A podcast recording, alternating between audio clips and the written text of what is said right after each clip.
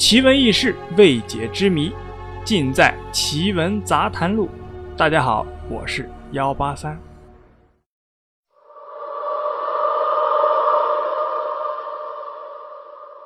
我们看过的所谓的灵异事件啊，大多数都发生在古代的建筑中。古代建筑因为历史悠久，有时候阴气也比较重，就有很有可能发现我们所谓的鬼故事。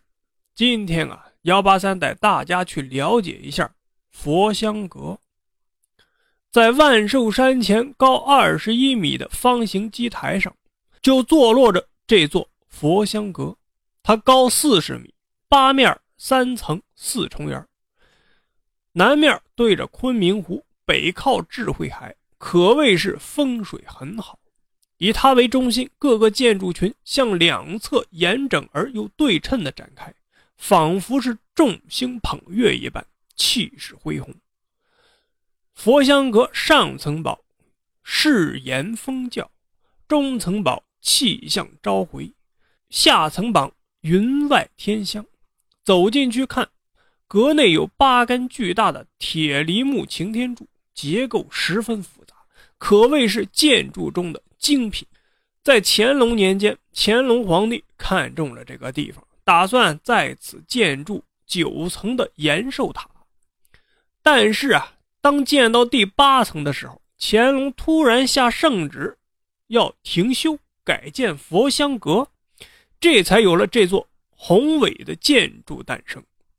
八国联军入侵的时候，佛香阁毁于战火。光绪的时候，他又按照原址重建，并在里边供奉佛像。每年望朔，慈禧太后啊也会在此烧香礼佛。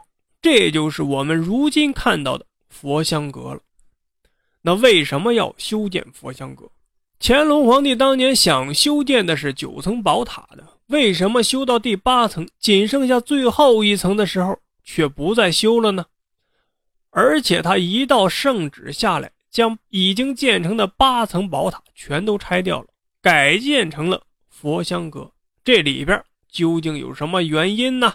其中的缘由啊，那是众说纷纭，扑朔迷离，为佛香阁增添了一层神秘的色彩。有这么一种最玄乎的说法啊是镇压不明鬼魂的。元世祖忽必烈的正宫皇后啊，是个很有学问的人。他辅佐忽必烈治理天下，满朝文武三宫六院没有一个不服的。后来啊，他忽然得了重病，临死前就对忽必烈说：“望陛下把我埋在丹陵北边的那个小山包上。”忽必烈流着眼泪就问呢：“为什么偏葬在那么荒凉的地方啊？”孟娘娘就说了：“日后有天子给我看坟。”说完没多大功夫就闭了眼了。忽必烈就按照孟娘娘的意思，把他葬在了那个小山包上。从此，这个小山就叫做瓮山了。但到底是葬在瓮山的哪一块，地面上是没留下任何蛛丝马迹。为的就是防备有人掘坟盗墓。几百年之后，清朝皇帝看这山清水秀、风景幽静，心里啊很喜欢，就想在这儿建座皇家园林。他征调民工，把瓮山开凿成昆明湖，在瓮山上大兴土木，修建行宫。在半山腰挖地基的时候，忽然发现。下边有一个大地穴，都是用三尺见方的大石块砌成的，还有一个大石门，关得很紧实。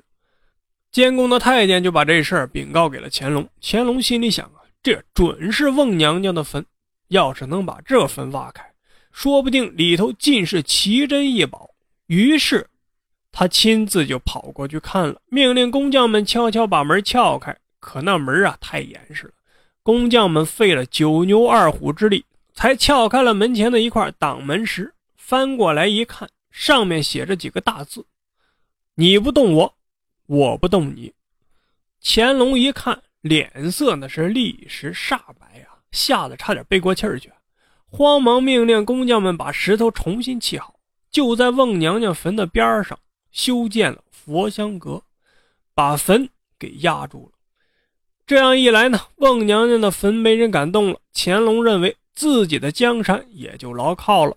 果真应了孟娘娘的那句话呀：“日后有天子给我看坟。”这事儿啊，听起来很神，其实啊并不深。孟娘娘呢是个有学问的人，她见丹陵北边啊那地方风景好，知道日后啊准备皇家看上，在这儿修行宫，所以她才说日后有天子给我看坟。至于石板上的字儿，那是防人掘坟盗墓，为了吓唬人而刻的。正好碰上了乾隆啊，乾隆这讲风水就给唬住了。还有一种说法是为母做寿的说法，乾隆建造延寿塔就是为了给母后做寿。但也有人说呢，他为母后建塔，其实啊只是名义上的，他本意是想把三山五园连成一体，使延寿塔成为携东西皇家园林的主题建筑。但是啊，在建到第八层的时候，他突然发现这和原来想象的有点落差，并不十分相符，因此就将塔拆掉了，改建成了佛香阁。还有一种说法是避免塔影重叠的说法，这也是广泛流传的一个版本。是这样说的啊，因为在京西一带，历来的塔都很多，如果再建一个塔的话，难免会塔影。重叠，所以为了避免这种现象，乾隆才决定拆塔建阁的。好了，故事啊就是这样，您呢信则有，不信则无。